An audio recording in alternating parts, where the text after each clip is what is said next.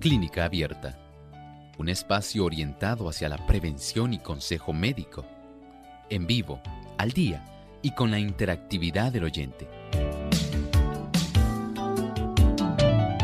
Clínica Abierta, poniendo al doctor a su alcance para un diálogo claro y honesto, porque nos importa su bienestar y salud.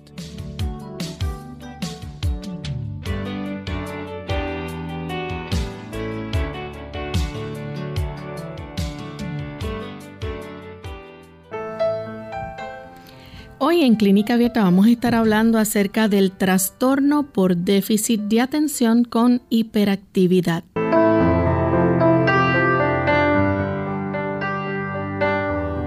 Saludos cordiales a todos nuestros amigos de Clínica Abierta. Estamos felices nuevamente de tener esta oportunidad para compartir con ustedes en esta edición donde estaremos compartiendo un tema muy interesante. Así que esperamos que todos puedan prestar mucha atención en el día de hoy y puedan disfrutar de este tema. Así que les invitamos a participar de los temas que vamos a estar eh, la información que vamos a estar discutiendo dentro de este tema y ustedes también si tienen alguna duda o pregunta la pueden compartir con nosotros a partir de la segunda pausa. Enviamos un saludo muy especial también a todos nuestros amigos que ya se encuentran conectados, en especial aquellos que nos sintonizan a través de Santiago de Chile, allá en, en Santiago de Chile, a través de Plenitud 98.9 FM y máxima 99.1 FM. Así que para ustedes amigos de Chile, un cariñoso saludo desde la isla del encanto en San Juan, Puerto Rico.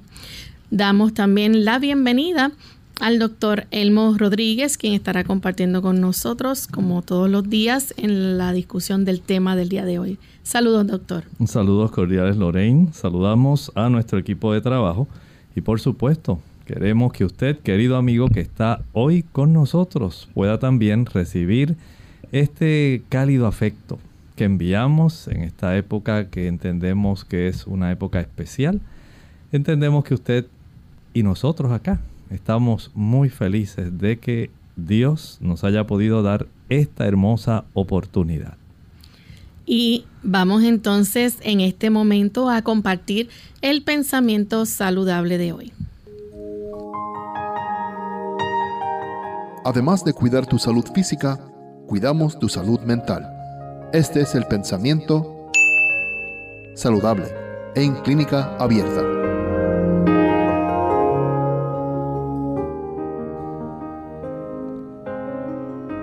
El valor, la esperanza, la fe, la simpatía y el amor fomentan la salud y alargan la vida. Un espíritu satisfecho y alegre es como salud para el cuerpo y fuerza para el alma. Por eso dice la escritura en el libro de Proverbios capítulo 17 y el versículo 22. El corazón alegre es buena medicina. Ciertamente nuestras emociones, tienen mucho que ver con la salud de nuestro cuerpo. Por eso nuestro Padre Celestial está empeñado en que usted y yo tengamos paz, tengamos gozo y nuestro corazón rebose de amor. Porque el beneficio que esto nos provee para toda nuestra salud en términos generales es amplio. Vean cómo la influencia que tiene el ámbito espiritual tiene una repercusión en el aspecto mental y a su vez en nuestro, nuestra dimensión física. Por eso debemos ser muy atentos, muy cuidadosos. ¿Cómo está nuestra salud emocional? Tenemos en nuestro corazón, albergamos esa esperanza que el Señor nos da y apreciamos los dones que Él nos prodiga cuando entra en nuestro corazón. El valor, la esperanza, la fe, la simpatía y el amor fomentan la salud y alargan la vida. ¿Cuánto sufrió Juan Ponce de León buscando la fuente de la juventud? Y la tenía a su alcance. Igual que usted y yo. No tenemos por qué estar pensando solamente en suplementos, vitaminas, antioxidantes. Ayudan, claro que sí. Pero si usted todavía quiere prolongar más su vida, no olvide este conjunto de factores espirituales que el Señor nos brinda para alargar nuestra vida. Así es. Vamos entonces de inmediato con el tema que tenemos para el día de hoy. Y hoy vamos a estar hablando acerca de una evaluación o una prueba que se utiliza para averiguar si usted o un hijo tiene el TDAH o por las siglas, ¿verdad? Conocido como el trastorno por déficit de atención con hiperactividad. Así que a esto anteriormente se le solía llamar TDA, ¿es así, doctor? Así es, pero ya sabemos que poco a poco, según la ciencia, la psicología, la psiquiatría, han ido poco a poco haciendo cambios en sus clasificaciones de acuerdo a lo que se observa en el comportamiento del ser humano, pues poco a poco va habiendo también cambios que van a clasificar y van a darle nuevamente un tipo de renombre a algunos de estos diagnósticos que nosotros comprendemos y que actualmente resultan tan frecuentes, especialmente en los niños, aunque no olvide esto, al nosotros hablar del trastorno y el déficit de atención e hiperactividad, los adultos también lo padecen. Y con el tiempo, desde que esto comenzó a diagnosticarse, ya hay una generación de adultos que literalmente crecieron bajo este diagnóstico. Doctor, la persona que tiene déficit de atención con hiperactividad es una persona que suele distraerse fácilmente. Sí, tiene por lo menos tres características que son muy importantes. Número uno, a esta persona se le dificulta estar quieto. Eso es algo muy significativo en ellos.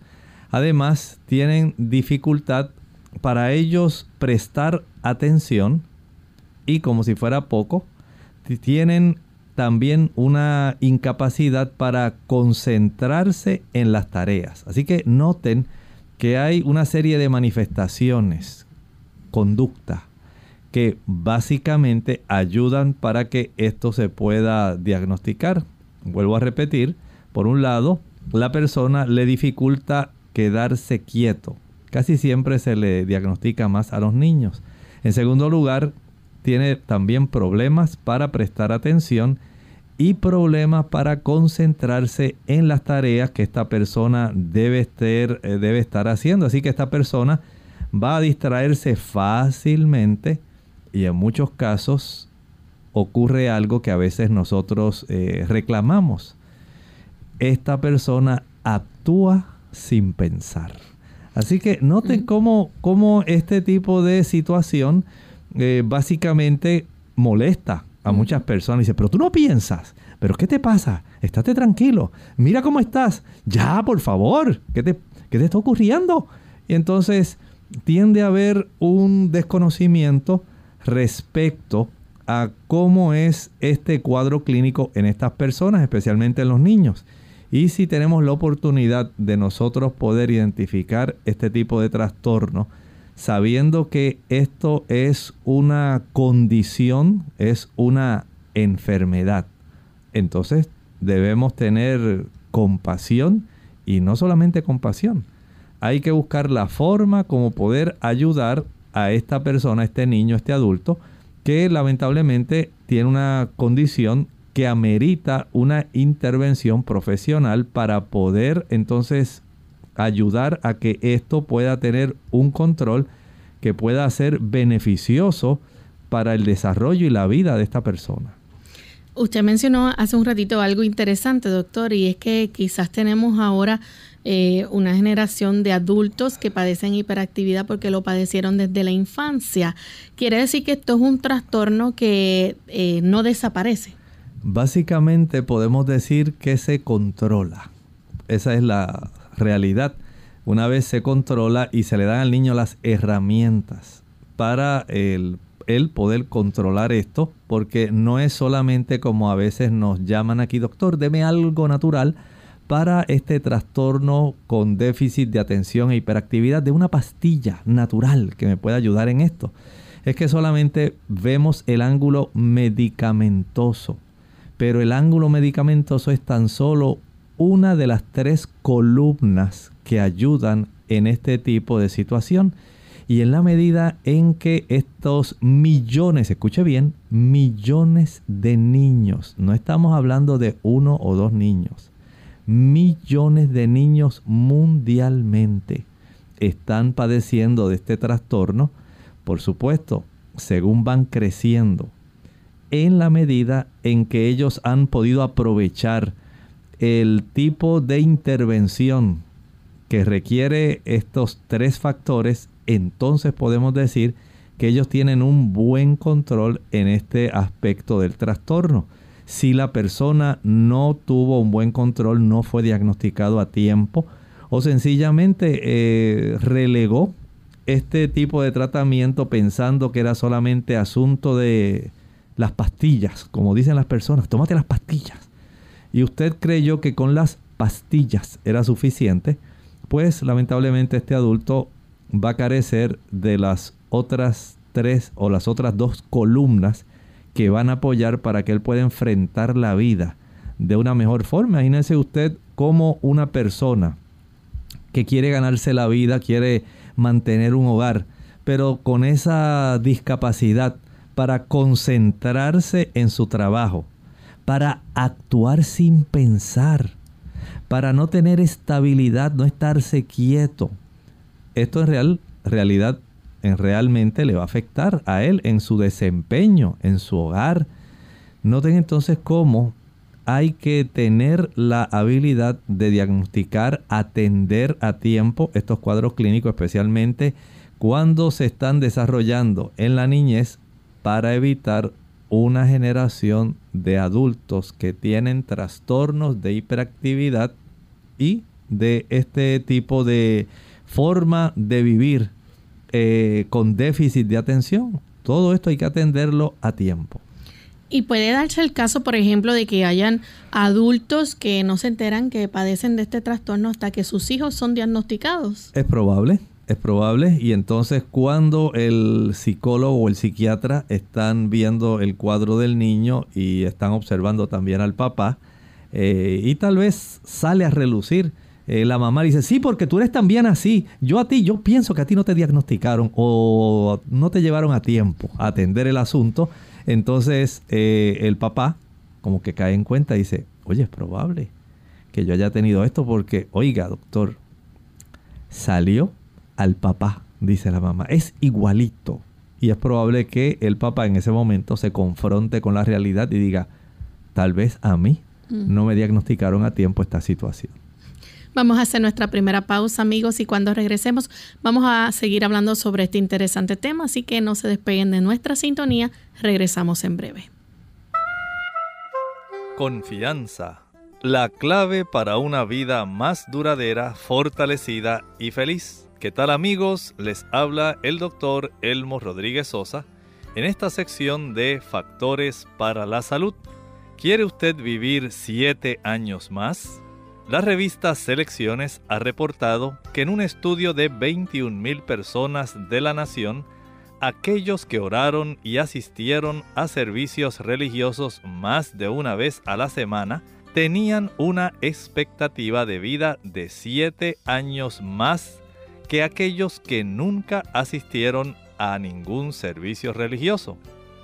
¡Qué asombroso! ¡Cuán poderosa es la fe en Dios!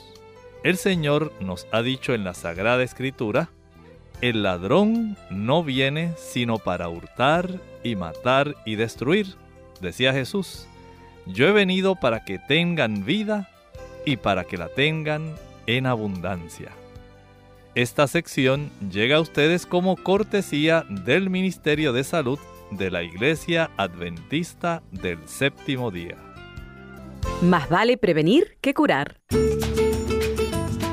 Hola, les habla Gaby Zabalúa en la edición de hoy de AARP Viva, su segunda juventud en la radio, auspiciada por AARP. Casi todos sabemos que el ejercicio físico es muy beneficioso para mantener el cuerpo sano, pero ¿sabías que también sirve para fortalecer el cerebro?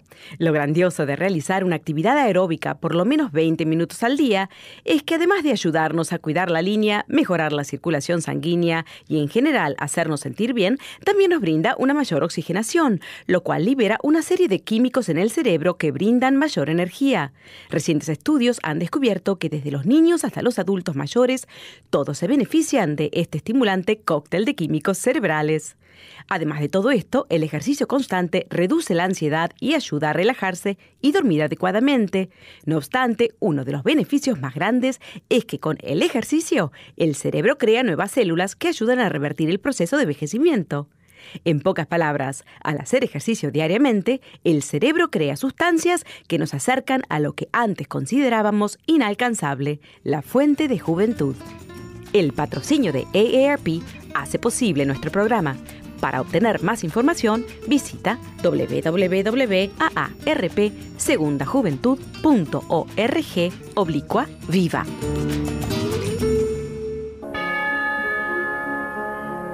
¿Qué es la Navidad?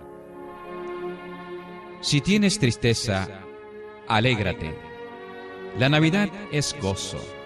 Si tienes enemigos, perdónalos. La Navidad es paz.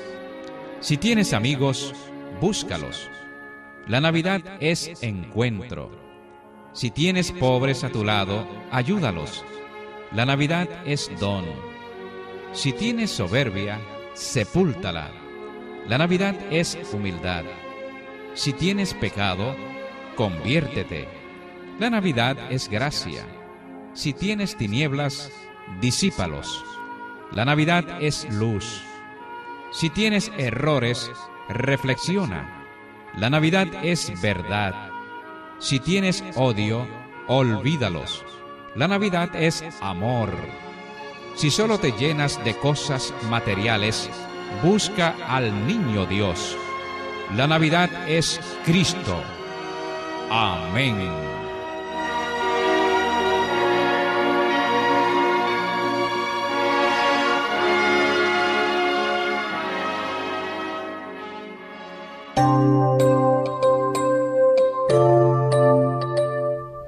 Y ya estamos de vuelta en Clínica Abierta, amigos. Hoy estamos hablando acerca de esta evaluación o prueba que se realiza para averiguar si usted o su hijo tienen o padecen el trastorno de déficit de atención con hiperactividad.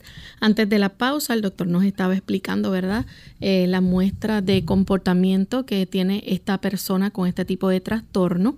Y queremos entonces hablar en este momento acerca de los tres tipos principales que hay de trastorno. El primero es el predominantemente impulsivo e hiperactivo. Doctor. Así es, es que aun cuando tenemos eh, este trastorno podemos decir que puede haber un predominio, un predominio de esa alguna de las tres cualidades y puede haber eh, también uno donde hay una combinación y en, en el primero donde eh, está el predominio de la impulsividad e hiperactividad este es el niño o también el adulto que actúa de una forma donde en realidad él no está pensando las consecuencias. Se expone innecesariamente, digamos, al peligro. Se expone a situaciones muy complejas y difíciles. Y usted dice, pero es que no piensas. Bueno, es que eso es parte de su problema. Él tiene trastornos. Es tan impulsivo que él no puede pensar y están entonces parte de ese tipo de conjunto es el asunto donde este paciente lo que desea es una recompensa inmediata. Noten que este aspecto es parecido como a lo que ocurre con las adicciones en cierta forma. En las adicciones el adicto quiere tener siempre, por supuesto, su recompensa inmediatamente y usted los observa dice, pero ¿y por qué está solicitando dinero en la calle? ¿Qué le pasa? Los observa y dice, pues mira, allí va a ir ahora a comprar su droga, va a satisfacer su adicción, va a satisfacer aquello que para él es una recompensa inmediata, algo que le satisface. Y tal vez usted piensa, pero es que él no está pensando que él mismo se está matando. Pero es que él no piensa en sus hijos, no piensa en su esposa. Mira cómo está. Entonces usted nota este tipo de situación y es una situación que lamentablemente puede venir ya de situaciones previas donde ese comportamiento, donde se solicita una recompensa inmediata, donde no se piensa en las consecuencias, donde se actúa por impulsividad, donde este paciente básicamente es un paciente que no se puede estar quieto, que se mueve constantemente, que le dificulta estar tranquilo. Ese puede pertenecer a este primer tipo principal de trastorno de déficit de atención e hiperactividad. Así que es uno donde predomina la impulsividad e hiperactividad. Quiere una satisfacción inmediata, no se puede estar quieto y actúa sin pensar en las consecuencias. Entonces tenemos el segundo tipo, este es el predominantemente desatento. Este sencillamente no se puede concentrar, se distrae fácilmente. Y ahí está la maestra. Pero Juanito, si te lo estoy enseñando, ya te lo he repetido siete veces, pero atiéndeme por favor, ¿qué te pasa? Y ahí está Juanito, no se puede concentrar, está pendiente a otra cosa, mientras la maestra no solamente tiene ese Juanito, tiene a otra Juanita, tiene a otro tercer Juanito y tiene muchos Juanitos y muchas Juanitas así. A veces he hablado con algunas profesoras, me dice, doctor, casi la mitad del salón de clase, la mitad de mis estudiantes de una sola de mis secciones tiene trastornos de déficit de atención e hiperactividad. Usted se imagina eso replicado cada día. Cada día en cada una de las secciones. Si tiene 6, 7 secciones, 8 secciones. Piense la mitad de los estudiantes, especialmente de primaria, con este tipo de situación donde la maestra tiene que enfrentar esto durante 7 a 8 horas todos los días, 5 días a la semana, 20 días al mes, probablemente durante 30 años. Eso es la maestra.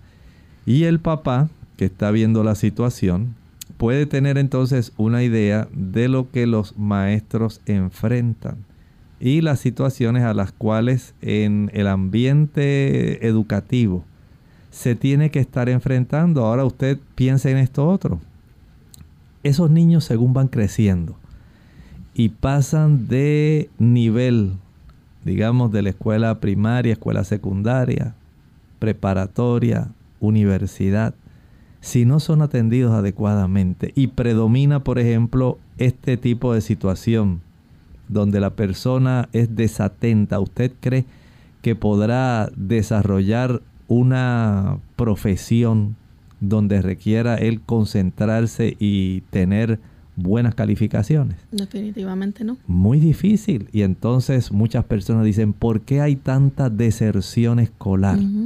Si no puede tener a un estudiante que es capaz de sentarse tranquilo, atender, concentrarse en lo que se le está exponiendo y luego ir a su casa a reforzar la obtención del conocimiento. Si eso no ocurre, ¿Cómo será entonces el proceso educativo?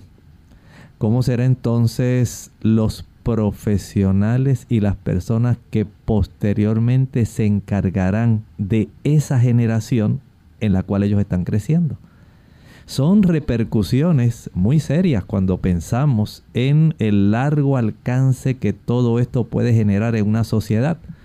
A veces pensamos que es asunto de que no lo medicaron cuando era pequeño. No, no es asunto de la medicación es un asunto donde tenemos que pensar en múltiples factores, por lo menos tres, y uno de ellos es la medicación. Y desde ese ángulo podemos entonces comprender por qué actualmente vemos un estado de condición social donde las personas dicen, pero ¿cómo es posible que esta generación, porque así hablamos, esta generación se esté portando así. ¿Cómo es posible? Pero olvidamos este aspecto. Mm. Si estos niños fueron primero diagnosticados adecuadamente, si recibieron la ayuda que necesitaban o sencillamente nadie se dio cuenta de este trastorno. Así que ese es por lo menos el segundo tipo, el predominantemente desatento. El primero era el predominantemente impulsivo e hiperactivo. Y hay uno tercero. Que y hay uno tercero. Ese es combinado. Ese es uno que es combinado. En este caso tenemos la combinación de impulsividad, hiperactividad y falta de atención. Así que usted se imagina este niño eh, tomando sus materias cada día con ese diagnóstico, los papás deseando que el niño pueda progresar, pueda mejorar y pueda tener una situación donde probablemente piensan los papás con mucha esperanza, no te preocupes que a medida que él crezca, eso se va a corregir. Lamentablemente, el papá ve crecer a su niño y en la zona de la adolescencia notan que se acentúan más estas situaciones y no sabe por qué su hijo no quiere asistir a el nivel secundario, al nivel terciario, mucho menos pensar en la universidad. ¿Por qué no es estable en un trabajo? ¿Por qué está constantemente cambiando y dura poco tiempo? Vean que hay cosas que a veces nosotros tratamos de cerrar nuestros ojos, pasar por alto estas situaciones, cuando en realidad tenemos una gama de historial que puede estar, habernos estado dando una amonestación a tiempo para que estas situaciones se pudieran atender y pudiéramos haber desarrollado adultos que no tuvieran este tipo de trastornos. Doctor, esto es un trastorno que es más común en los niños que en las niñas. ¿Se sabe por qué? Bueno, en realidad no, no podemos decir que se sepa eh, necesariamente porque aunque sabemos que desde la época embrionaria, ya a consecuencia de nuestros genes, ya hay una determinación, ¿verdad? Eh, si es XY o XX, y el predominio de las gónadas, pero especialmente en el momento del desarrollo. Sin embargo, ya esa determinación genética ayuda para que pueda haber, ¿verdad? Por supuesto, ciertos cambios que pudieran marcar cierta diferencia, pero en realidad no puedo decir que sea necesariamente por eso. Eh, ¿Por qué ocurre más en los niños? En realidad es algo que no puedo decir porque no he podido leer algún tipo de estudio que ahonde en ese aspecto. Sin embargo, podemos decir que estos niños al crecer, por supuesto, se observa que los hombres tienen más este aspecto de impulsividad combinado con desatención. Y piense usted, esto no tendrá mucho que ver con el tipo de hogares y el tipo de situaciones que se están viviendo en los hogares, donde hay tanto maltrato, conyugal, maltrato infantil, verbal, físico. Y usted dice, ¿y por qué? Bueno, si usted tiene un esposo, que ese esposo desde su niñez solamente quería un momento de impulsividad para tener una recompensa inmediata. Y es de los que piensan y viven sin pensar en las consecuencias. Me gasto todo mi dinero porque yo me lo gané y lo que yo deseo es tener un auto deportivo, aunque todavía no tenga eh, necesariamente un techo que ofrecerle a su esposa con todas las facilidades y las comodidades para el desarrollo de la familia. Y entonces hay muchas cosas que pueden haber venido desarrollándose y que lamentablemente por no haber sido diagnosticadas a tiempo, eh, la sociedad misma está en este momento enfrentando situaciones muy diversas y entonces encontramos los mismos gobiernos tratando de hacer promociones de que no haya más maltrato, de las leyes que protegen a las damas, ¿verdad? Del maltrato, del abuso. Pero esto viene ya con un trasfondo viene ya con una situación que se ha perdido de enfoque, no se trató a tiempo y lamentablemente nuestra sociedad está pagando este tipo de desconocimiento. Bien, no existe una cura para el trastorno de déficit de atención e hiperactividad, pero los tratamientos pueden ayudar a reducir los síntomas y mejorar el funcionamiento diario de esa persona. Vamos a hacer nuestra segunda pausa y cuando regresemos vamos a hablar sobre esto más en detalle. Ya volvemos.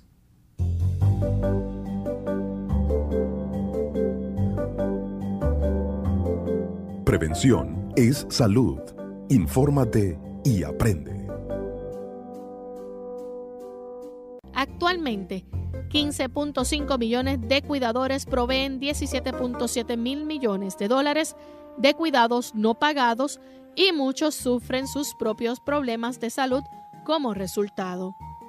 Las demandas físicas y emocionales de proveer cuidados condujo a un aumento de alrededor 9.3 mil millones de dólares en los costos de atención de salud de los cuidadores de Alzheimer en 2013 es probable que el impacto de Alzheimer aumente a medida que la generación de la posguerra envejece. Si las tendencias actuales continúan, hasta 16 millones de estadounidenses podrían tener Alzheimer para el 2050, con un costo de 1.2 billones de dólares en dólares actuales para el país.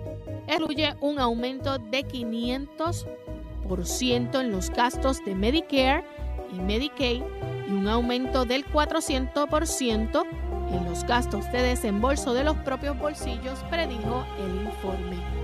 Aunque la enfermedad de Alzheimer es la sexta causa de muerte en Estados Unidos, muchas personas siguen sin comprenderlo. Por ejemplo, el 24% de los estadounidenses creen erróneamente que solo están en riesgo de Alzheimer si la enfermedad se halla en la familia, a pesar de ser la mayor amenaza de salud del país, la enfermedad de Alzheimer aún no se comprende bien en gran medida. Todo el que tiene un cerebro, hombre o mujer, con antecedentes familiares o no, está en riesgo de Alzheimer. La edad es el mayor factor de riesgo de Alzheimer y Estados Unidos está envejeciendo. Como país, debemos unirnos para proteger nuestro mayor bien, nuestros cerebros. El informe aparece en la edición de la revista Alzheimer's and Dementia, The Journal of the Alzheimer's Association.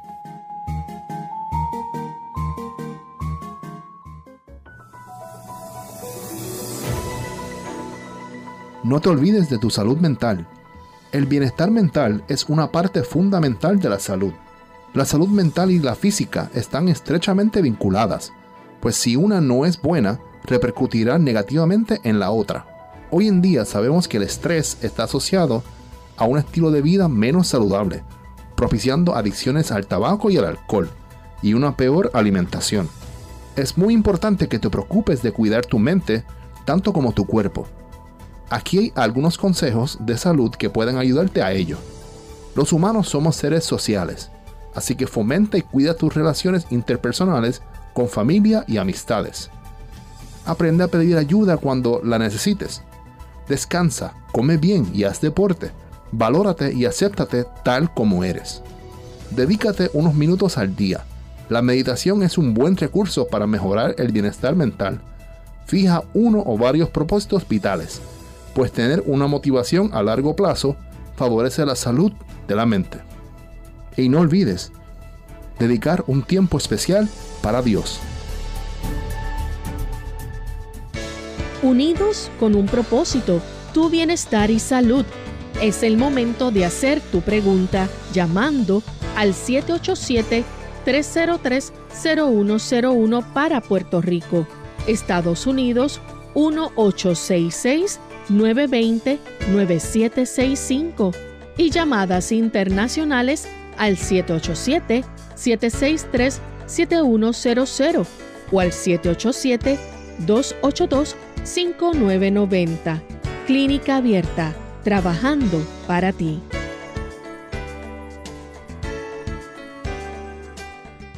Clínica Abierta.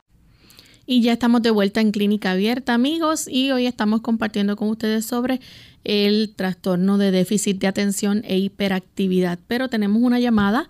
Ella es Noemí desde Aguadilla, quien se comunica. Adelante, Noemí. Mi esposo, Rubén García Rodríguez, tiene más de Parkinson.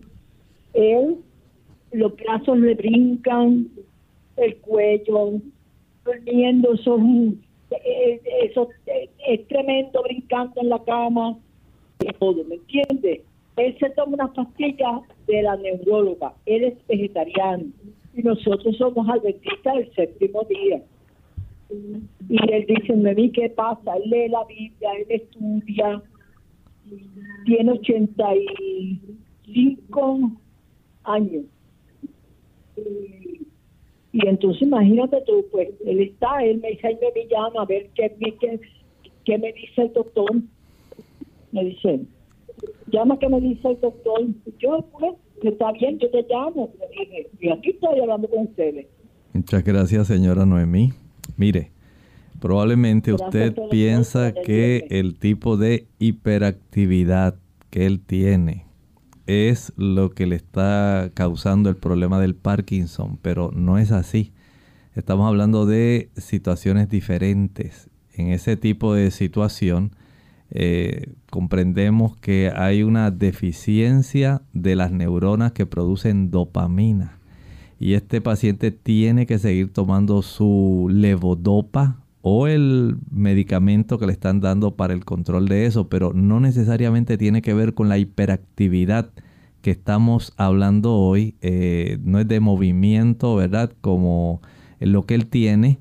Eh, sus movimientos son totalmente involuntarios. Aquí estamos hablando de otra hiperactividad con falta de atención, eh, donde la persona, especialmente los niños, no se pueden concentrar adecuadamente. Estos son niños que hablan sin parar, tienen dificultad para esperar su turno en los juegos, en sus actividades. Es algo sumamente diferente a lo que su esposo está padeciendo. Así que desde ese punto de vista eh, no corresponde a el tema que en realidad hoy estamos hablando. Pero mientras tanto, continúe tomando sus medicamentos. Tenemos en esta ocasión a Gladys. Ella nos llama de la República Dominicana. Adelante, Gladys. Sí, muy buenos días. ¿Cómo, están, cómo están ustedes? Muy bien. Bien. Eh, yo quería hacer una pregunta respecto al tema que se está tratando ahora. Eh, los bipolares pueden experimentar ese tipo de déficit de atención eh, y hiperactividad. Muchas gracias. Mire, puede ocurrir, puede ocurrir. Recuerde que ellos están como si fuera en un péndulo. Pueden ir desde el lado de la depresión al lado de la ansiedad. Y en ese vaivén puede manifestarse especialmente en el momento cuando están muy ansiosos pueden ellos estar hiperactivos, pero no quiere decir que porque sea una persona bipolar tiene que tener eh, trastorno de déficit de la atención e hiperactividad. Son eh, situaciones que pueden coexistir, pero no necesariamente porque tenga una, tiene que tener la otra. Tenemos entonces otra consulta. Esta es a través del Facebook. Leida Guzmán nos escribe. Ella es de la República Dominicana. Su niña es muy hiperactiva. Dice que la lleva a las terapias, pero no ve mucho avance en ella. Le puede recomendar otro tipo de especialista. Ella tiene cuatro años, pero actúa como una de dos. Bueno, le recomiendo que en ese aspecto eh, pueda usted tener un conjunto un grupo, un grupo que pueda ser de ayuda. Eh, si usted entiende que probablemente el psiquiatra que le atiende no es adecuado, es probable que entonces deba buscar uno que esté, que sea un psiquiatra pediátrico. Porque en el tratamiento de este tipo de condición requiere, además del medicamento, requiere cambios en el estilo de vida y terapia conductual. O sea que tiene que ser una persona que conoce bien lo que está enfrentando Eh, estoy seguro que muchos psicólogos tratan de ayudar, pero estoy consciente de que en la mayor parte de los casos tiene que ser visto, evaluado por un psiquiatra pediátrico, para que él entonces pueda proveer este tipo de ayuda multifactorial, donde además del fármaco adecuado, en la dosis adecuada, recuerde que esto también es importante, no es que porque mi hijo está tomando tal tipo de producto, el vecinito también lo va a tomar, porque eso fue lo que a él le recetaron. No es así. Cada niño puede requerir diferente y se han desarrollado una diversidad de estos fármacos, pero esto tiene que ir acompañado de cambios en el estilo de vida y terapia conductual. O sea, es un, un apoyo donde tienen que estar estas tres columnas, además del medicamento. Lamentablemente optamos siempre por lo más fácil, por lo que requiere menos esfuerzo, por lo que requiere menos sacrificios. Y pensamos que solamente tomar un medicamento es suficiente. Y no es así. Usted debe ser consistente en las evaluaciones periódicas, en esas citas médicas que se le dan, que usted no falte. Usted probablemente piensa, pues si siempre que voy me dan lo mismo, ya yo sé, voy allí, me dan la receta, me voy para casa. Y mira, básicamente ha seguido igual. Mira, la última vez ahora me subieron la dosis, pero el muchacho sigue peor y yo no sé qué voy a hacer. Usted tiene que asegurarse que estos tres pilares, medicamentos, cambios en el estilo de vida y terapia conductual vayan de la mano para que pueda usted tener el beneficio de un buen control de la situación. Bien, doctor, una de las cosas que se utiliza, ¿verdad?, para poder entonces controlar el trastorno de déficit de atención y hiperactividad son los medicamentos. Pero antes de recetar un medicamento se lleva a cabo entonces la prueba. Así es, hay que hacer una prueba, una evaluación. Es importante que, así como cuando usted va al médico, que le hacen el interrogatorio. El médico tiene que saber qué está ocurriendo.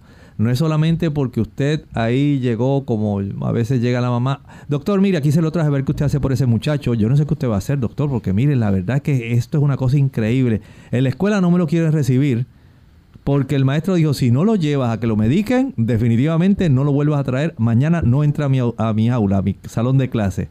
Y yo lo traigo, doctor, porque ya yo de verdad no sé qué voy a hacer. Muchas personas solamente creen que eso es asunto de salir del paso, porque el maestro ya me dio un ultimátum. Y las cosas no son así a veces como usted cree. Hay que hacer una evaluación. No es asunto de recibir medicamentos, fármacos es que usted tiene que estar consciente que estamos hablando de un trastorno donde está involucrada la conducta y la conducta no se arregla tan fácilmente con un medicamento. Por eso requiere estos tres pilares. Tiene que haber medicamentos, cambio de estilo de vida y terapia conductual.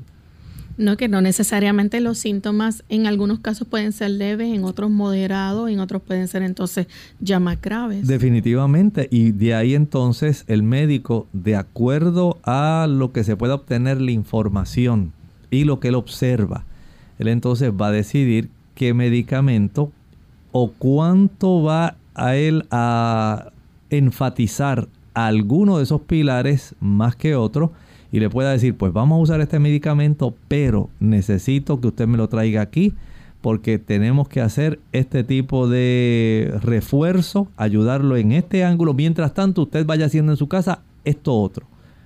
Y ese, ese conjunto es el beneficio.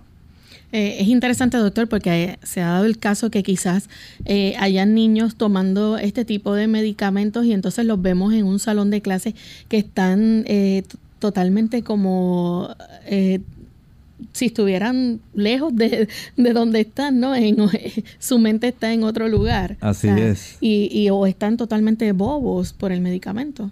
Sí, se afectan. Recuerden que los fármacos tienen también sus efectos adversos y estamos trabajando con un sistema nervioso donde los receptores, neurotransmisores, todo el aspecto que tiene que ver con el ángulo conductual va a estar siendo influido y desde ese ángulo entonces hay que ayudar a este niño. Por eso el hacer una buena, un buen reconocimiento.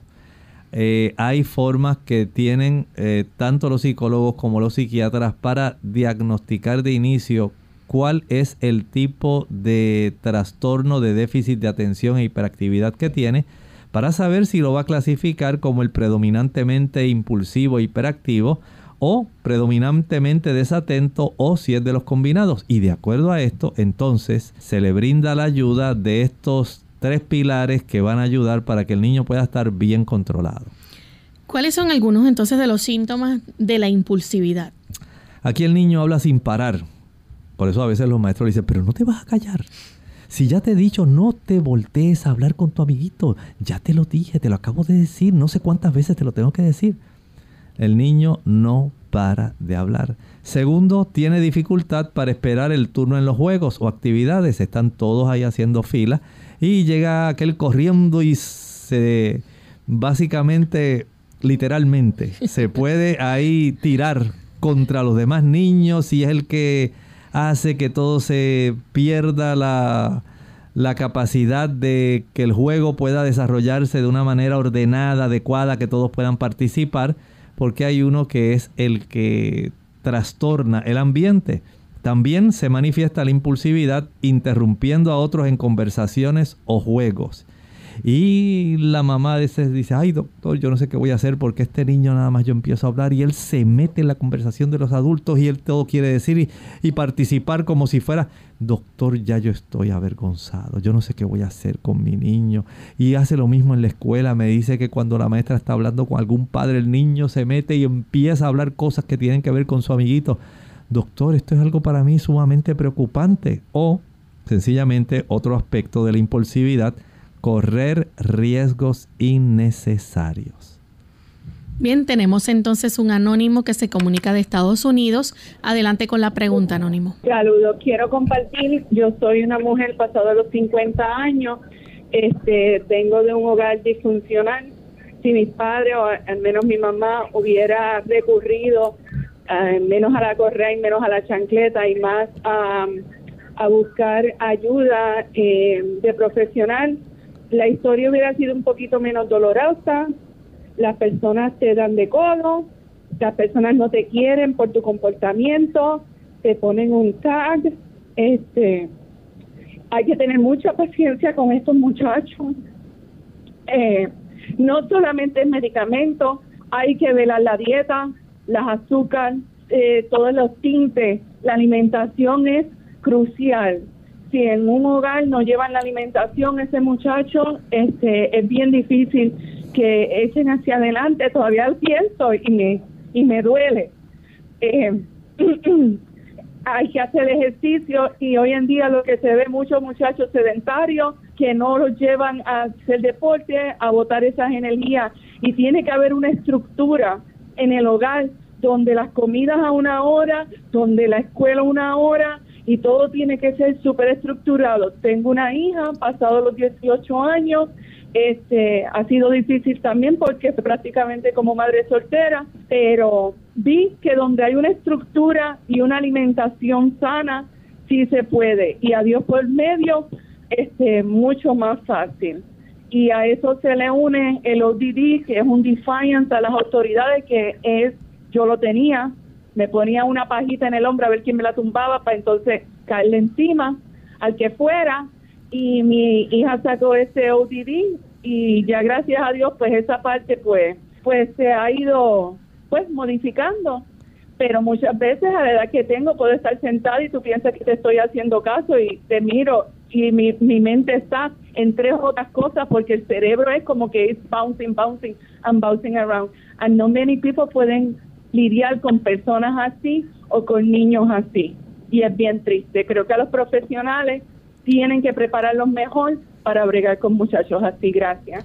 Muchas gracias, le agradecemos, ¿verdad? Esta aportación. Y tal como ella dice, sí, es muy cierto.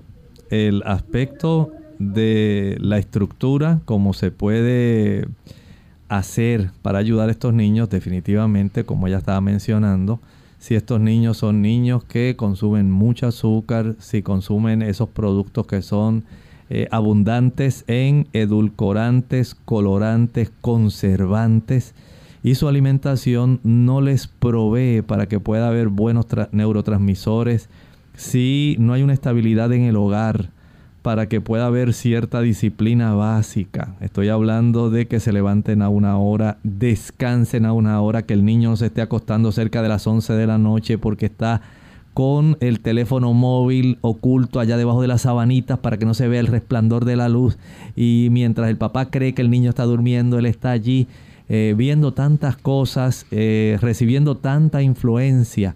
Y al otro día el niño básicamente hay que sacarlo de la cama porque no tiene fuerzas para levantarse y esto se da todos los días porque la mamá tiene tanto que hacer y el papá tanto que hacer que no se dan cuenta de lo que en realidad el niño está haciendo. Y todo este conjunto de factores, la falta de amor en el hogar, la falta de comprensión, la falta de simpatía, los gritos, las quejas, eh, tantas cosas, ¿verdad?, que influyen. Por eso el cambio en estilo de vida es algo que no está limitado al niño, se está proporcionando aquellos factores que en el hogar son indispensables para que haya felicidad, para que haya amor, comprensión, pero entonces llegamos a algo mucho más profundo.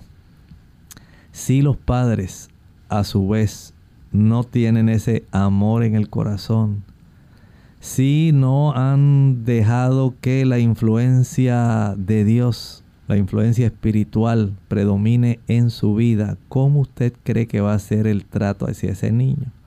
¿Usted pretende que un producto, un medicamento, un fármaco pueda arreglar trastornos que han ido moldeándose en muchos casos, no voy a decir que en todos, en muchos casos tienen que ver con el ambiente del hogar. Entonces cuando el niño llega a la escuela, lamentablemente se está reflejando un gran problema que ha sido como un volcán hasta que erupcionó. De esta forma entonces es útil y necesario que haya ese cambio en estilo de vida como estaba enfatizando nuestra amiga que habló hace un momento, porque ella lo vivió y todavía lo está viviendo. Por eso hay que, que, estar muy atentos a este tipo de situación, hay que buscar ayuda, pero también usted como padre debe estar al tanto de que usted puede dar lo que tiene. Y si en el corazón hay un vacío, si en el corazón hay falta de amor, si no hay comprensión, si no hay la presencia de Dios en la vida, el hogar en realidad va a ser muy diferente y la influencia que se genera en un hogar así, pues lamentablemente va a afectar a los retoños y esto va a afectar la sociedad. Y actualmente estamos básicamente cosechando ese reflejo. Una sociedad que ha crecido eh, de una forma agnóstica, que no se le ha enseñado a los niños no solamente valores, sino también no se le ha enseñado el temor de Dios. Esto tiene mucho que ver. Una sociedad donde todo el mundo se alimenta ahora rápidamente y no se proveen los mejores nutrimentos para que el cerebro funcione donde no hay una estructura de disciplina, donde no hay un compartir, eh, donde se pueda el papá eh, compartir con el niño, hacer ejercicio juntos, enseñarle, modelarle, trabajar juntos. Todo eso tiene serias repercusiones que estamos viendo. Así que parte, Lorraine, de estos síntomas de la impulsividad fueron los que hablamos, pero también hay unos síntomas de la hiperactividad inquietud frecuente con las manos, retorcerse al estar sentado, dificultad para quedarse sentado por mucho tiempo, impulso de estar en movimiento constantemente, dificultad de hacer actividades tranquilas, dificultad para completar las tareas, estar olvidadizo, todo eso está bajo algunas de estas eh, de estos espectros para nosotros saber qué es lo que estamos viendo para poder identificar la hiperactividad. Y por último, entonces, para el asunto de la falta de atención, entonces podemos completar para que usted sepa lo que estamos hablando. La capacidad de atención muy breve, dificultad para escuchar a otros, no escuchan, por eso a veces hay que decirle, pero tú me escuchaste y volviste a hacer lo mismo, pero no me escuchaste. Y otra vez lo estás haciendo, pero no, no creo que no me escuchaste, creo que no me escuchaste. Distraerse fácilmente, problemas para concentrarse en las tareas, dificultad para organizar sus tareas, problemas para prestar atención a los detalles, olvidarse de las cosas y evitar aquellas tareas que requieren mucho esfuerzo mental, como el trabajo escolar o en el caso de los adultos, preparar informes o formularios complicados. Y eso, doctor, que en el caso de los adultos también pueden haber altibajos en el estado de ánimo y dificultad para mantener las relaciones. Definitivamente. Piensen ustedes en nuestra sociedad. Se observa eso. ¿Qué tipo de sociedad actualmente se está levantando? Los hijos de esos que tienen ese tipo de situación. Piensen en esto. Por eso el Señor quiere cambiar todo el aspecto social, quiere ayudarnos. Por eso Él quiere intervenir en nuestra vida, porque Él ve toda la miseria, la necesidad, el trabajo, la angustia y el dolor que enfrenta el ser humano y quiere intervenir para romper ese ciclo.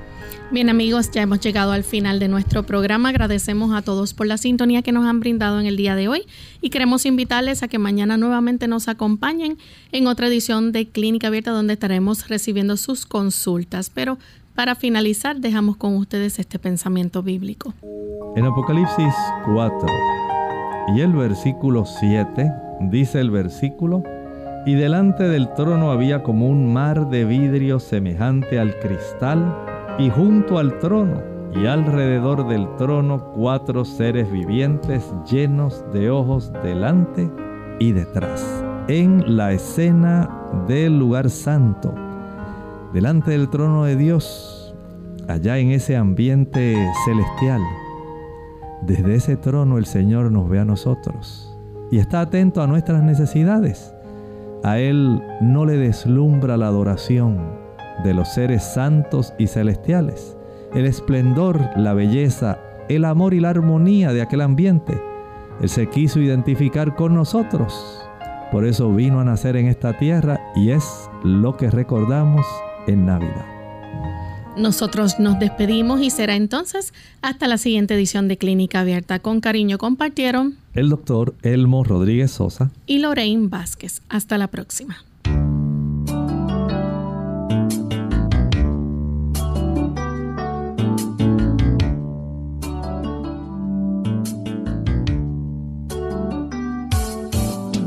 Clínica Abierta. No es nuestra intención sustituir el diagnóstico médico. Antes de poner en práctica cualquier consejo brindado en este programa, usted debe consultar con su médico. Hasta la próxima.